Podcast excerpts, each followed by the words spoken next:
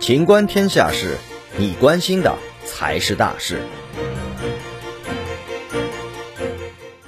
全国民办学校总量十年来首次缩减。